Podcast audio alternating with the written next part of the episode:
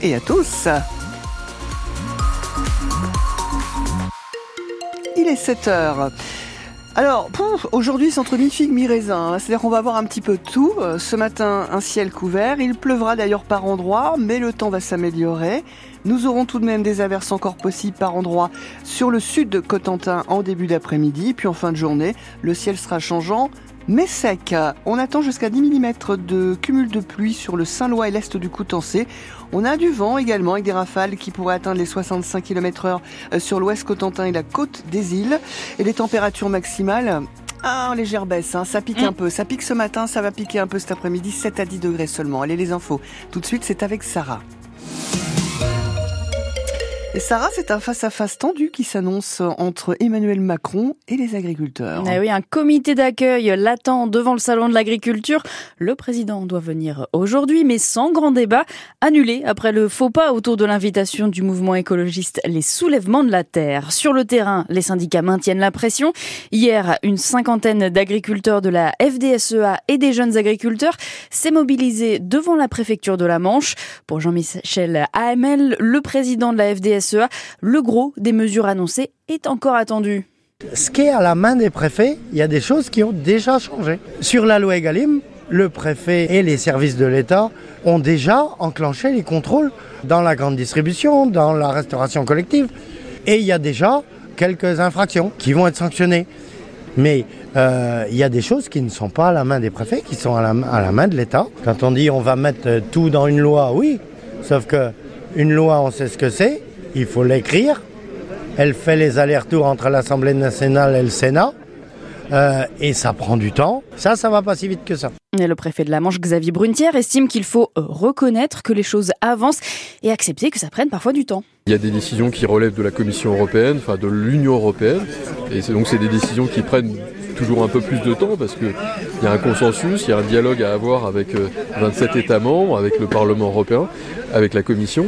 Et on voit d'ailleurs que c'est des, discussions qui commencent à produire, puisque la Commission a, mis sur la table une proposition sur les prairies permanentes. C'est un sujet extrêmement important pour nous. Ça, c'est un aboutissement d'un dialogue. Et aussi le projet de loi agricole le préfet de la Manche, Xavier Brunetière. Les agriculteurs qui doivent faire face dans ce contexte à la grippe aviaire. Un nouveau cas a été détecté dans la Manche. C'est le deuxième cette année avec la découverte d'un cadavre de goéland à Port-Bail. Depuis décembre, tout le territoire national est en risque élevé de contamination. Les professionnels doivent notamment protéger leurs élevages avec des filets. Quant au rassemblement d'oiseaux, ils sont interdits pour l'instant. L'un des sous-traitants du chantier de l'EPR de Flamanville a-t-il commis une fraude? C'est la question qui a agité la commission locale d'information dans la Hague hier. L'affaire a été révélée par nos confrères de reporters après une alerte de l'autorité de sûreté nucléaire sur des cas de falsification, contrefaçon et suspicion de fraude. Le chantier de Flamanville serait donc concerné. Mais hier, du côté de l'ASN, le gendarme du nucléaire, silence pour ne pas violer le secret de l'instruction. Pour la première adjointe de Siouville-Hague, Elisabeth Burnouf, il y a clairement un manque de transparence. On sort d'années de chantier où on a eu des aléas, euh, donc on rajoute un petit mot, mais qui n'est pas un petit mot, qui est un gros mot qui s'appelle fraude, forcément que ça génère de l'inquiétude dans la population euh, qui habite aux alentours. Ce qu'on demande à l'exploitant EDF, c'est de nous amener des éléments rassurants. Ben, on les entend pas trop, les éléments rassurants. On entend qu'il y a une volonté euh, toujours de qualité, de faire extrêmement attention à la sûreté de l'installation, évidemment, on l'entend bien. On entend ces mots-là, on l'entend de la SN aussi, mais on n'entend pas plus de concret que ça. Quoi. Il se peut que ce soit des fraudes bénignes, je ne sais pas si c'est le mot, mais il se peut aussi que ce soit des fraudes beaucoup plus importantes que ça. Si c'est important, et on ne le sait pas. En fait, on est dans l'inconnu, quoi.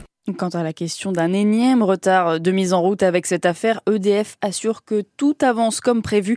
Explication à retrouver sur francebleu.fr. Le verdict est tombé hier soir dans le procès des attentats de Trèbes et Carcassonne.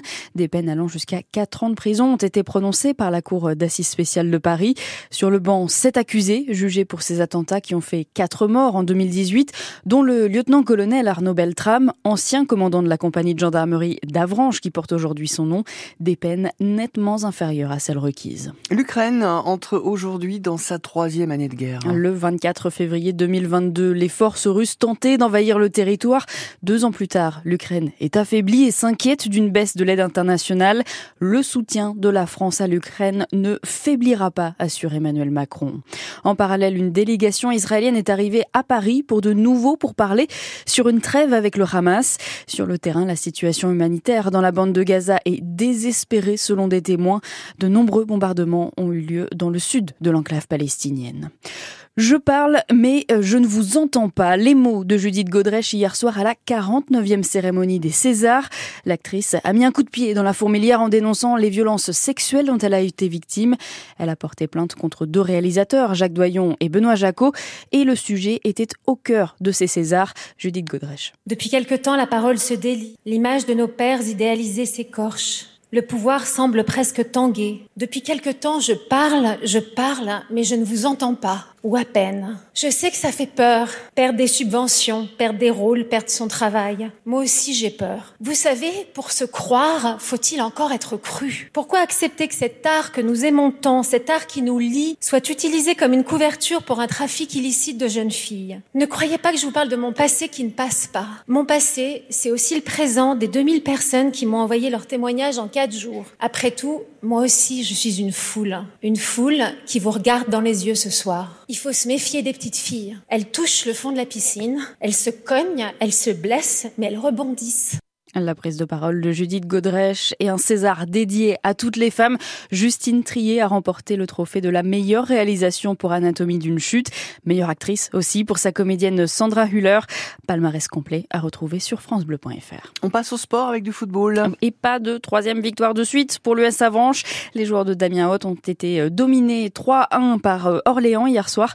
Club mieux classé, quatrième de national, quand les Manchois sont à la 11e place en cette 22e journée de championnat. Football toujours, l'équipe de France féminine a battu l'Allemagne 2-1 hier en Ligue des Nations et les Bleus se retrouvent en finale pour la première fois de leur histoire.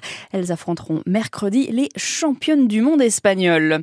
Les basketteuses de l'USLG La Glacerie, elles jouent contre Sceaux ce soir. Les tangos vont tenter, elles, d'enfiler une troisième victoire consécutive au compteur après leur large victoire contre Calais le week-end dernier. Match à 20h ce soir dans les Hauts-de-Seine. Les Cherbourgeoises sont actuellement sixième de National 1 juste devant les CN. Mais avant ça, l'événement hand de la saison, le fameux derby normand, l'AGS Cherbourg contre les Vikings de Caen, match à suivre en direct et en intégralité dès 14h30 sur France Bleu Cotentin. Et puis un petit mot de la route du monde ce week-end. En Normandie, les vacances démarrent. Bison futé voit orange partout en France dans le sens des départs et même rouge en Auvergne-Rhône-Alpes du côté des pistes de ski.